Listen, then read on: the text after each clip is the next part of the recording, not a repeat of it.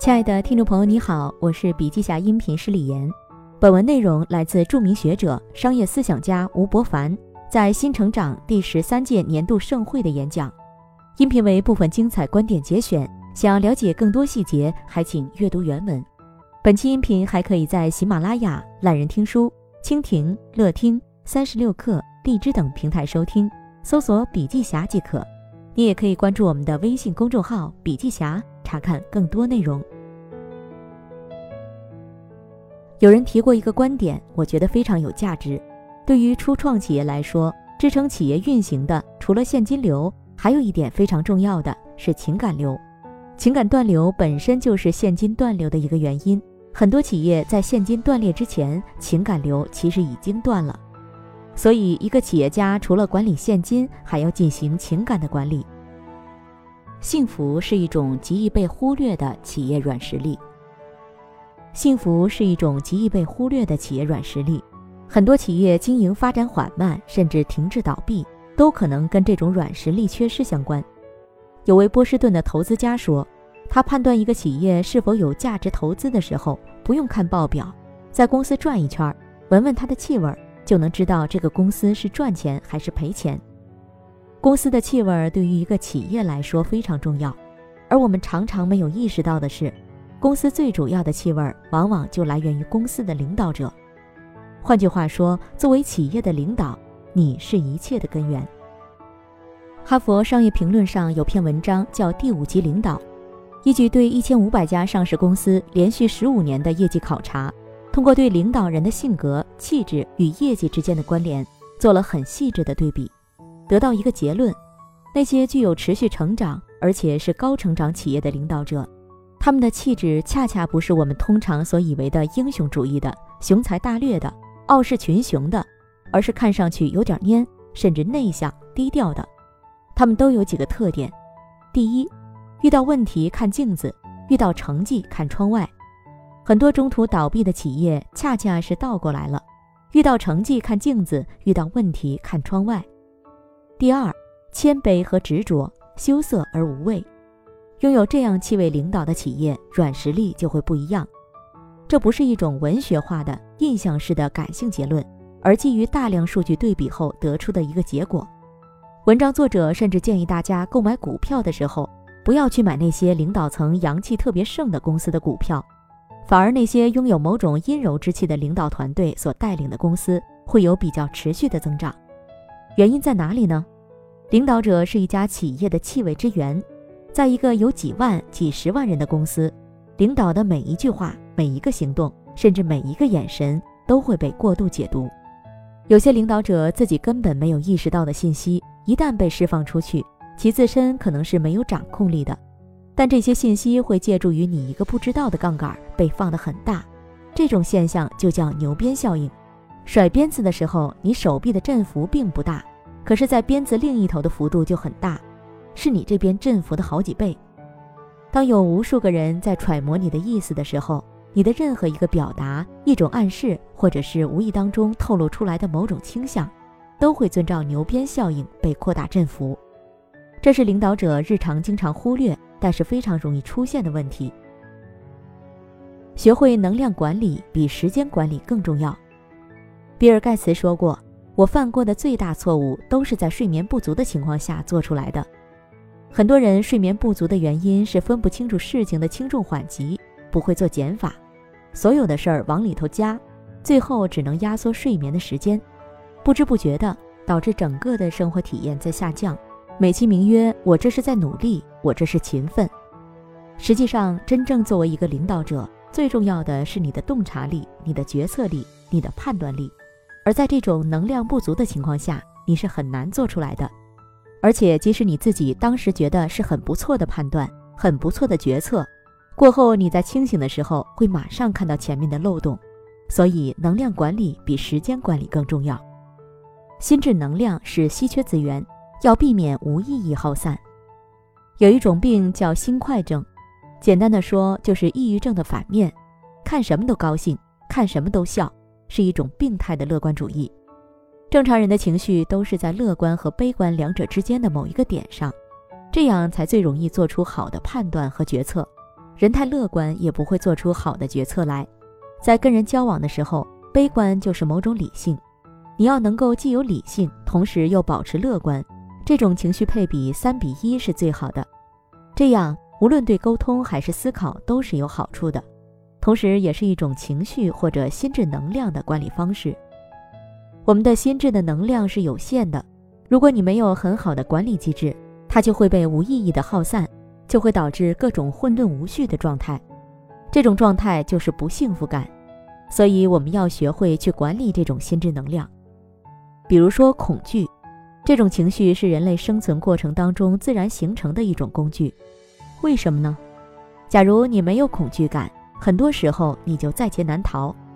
有时候恐惧感就是别人跑，你就赶紧跟着跑，不管他跑的原因是什么，你觉得哪不对就赶紧走开，否则你早已经死了。但是过度滥用这种情绪或者形成依赖以后，你就会被这种情绪绑架。而不是让这种情绪成为你的工具，这是非常重要的一个出发点。其实，所谓的负面情绪都是心智能量滥用的结果。这就像有的人手里拿着把钉锤，看什么都是钉子。当你面对世界各种各样复杂的问题时，只会用那几种少数的情绪来应对，比如说愤怒，比如说贪嗔痴慢疑等。一个人的见识不够的话，就特别爱顾虑，犹豫不决。当他一旦做出选择之后，马上就会想到负面的东西，然后永远处于一个特别计较的状态，迟疑徘徊。领导者为什么要懂心流？心理学家米哈里·契克森米哈赖写过一本书，叫《心流最优体验心理学》。这本书提出一个关键概念：精神伤。伤是物理学的概念，是指一个系统如果不输出能量的话，它会持续的衰减有序性。就会逐渐变得混沌。这个词，德鲁克、迈克尔波特都认为应该将其引入管理学，是一个非常有用的管理学概念。比如说，一个组织陷入混沌和无序是必然的宿命，那么管理的作用就是抵抗伤。伤不是好东西，甚至我们的衰老、混乱、缺乏活力都是伤的表现，而负伤是好的，混沌无序是伤。那么负伤就在抵抗这些混沌、无序和混乱。我们的精神世界在长期的精神运行过程当中会产生各种各样的伤，就像屋子只要有人生活就会变乱一样，我们每天都在制造伤。心流作者米哈里·契克森米哈赖认为，幸福就是内心的井然有序的流动，而它的负面就是混沌、无序的非流动状态。想象一下。我们的幸福感就像小水洼，有时候偶尔出现一点快乐，但很快就消失了。但其实幸福感应该是一条河流。古人用“思君如流水”很确切地形容幸福的状态。幸福就是流动，持续的流动。为什么我们经常陷入缺乏幸福感的状态呢？原因就是你精神上的混沌和无序，你的心智能量被无意的耗散了。所以心智能量管理十分重要。那么具体要怎么做呢？第一，避免心智的噪音化。我们的房间每天都要打扫，但是大家从没想过要打扫自己的内心。经常有些人这也舍不得扔，那也舍不得弃，让各种垃圾滞留在你的内存里，这是我们内部出现伤的一个非常重要的原因。在这种状态下，大家就想要用代偿性的方法来缓解，一个是享乐，一个是刺激。享乐和刺激就像前面说的水洼一样，它无法形成流动，也就不可能让你得到真正的幸福。享乐和刺激也很像音符，不会弹钢琴的人只要按键就能出来音符，但这根本不表明你也能弹钢琴，因为你没法把这些音符组成一个流动性的、具有像流水一样有连贯性的音符。我们的生活在逐渐变成享乐和刺激的拼凑的音符。却弹奏不成歌曲，而音乐是有节奏、有旋律、有流动性的，像河流一样缓缓流淌。因此，我们要通过心智能量管理，避免心智的噪音化，努力把自己的生活活成流动音符和字词组合为歌曲，形成音乐。幸福的资源不等于幸福的能力，人们经常误解两个东西：幸福的能力和幸福的资源。常常把幸福的资源当成幸福的能力，以为我要是拥有了什么，我就幸福了。其实前者是条件，而且它们之间的关联度并不强。比如你购买了价值百万的钢琴，这是条件，是资源，但这并不表明你能够弹钢琴。会弹钢琴叫能力，所以幸福是需要能力的，而不仅仅是拥有资源。我们需要形成心流，而不是那种坑坑洼洼、偶尔为之、像噪音一样的片刻的刺激和享乐。我们要学会在驯养当中被驯养。当大家全身心地投入驯养一个东西的时候，会反过来被那个东西所驯养。古语有云：“人磨墨，墨磨人。”你在磨墨的时候，墨也在磨你。你在养花的时候，花也在养你。而中国古人特别强调琴棋书画对内在心灵的培养，虽然旁人看过来会觉得一点都不刺激，甚至无趣，但当你沉浸在那种状态时，就像一个热恋中的姑娘在思念恋人，一种别人无法懂的这份乐在其中的痴狂。中国儒家讲利与礼，成于乐，音乐和快乐的乐是同一个字，为什么呢？这就是乐曲和音符的差别。一个人幸福的能力不是外在刺激，而是自己主动的投入，去关怀和去参与，在乏味状态下保持一以贯之的深层的沉浸式的体验。所以，现代人不幸福最大的原因就是我们对乏味和没有刺激的东西避之唯恐不及，自此我们就丧失了幸福的能力。回过头来看，幸福有什么用？幸福也许没什么用。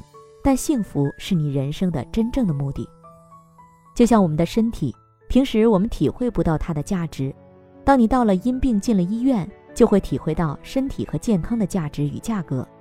很多事物，只有当我们失去它时，才会知道它有多重要。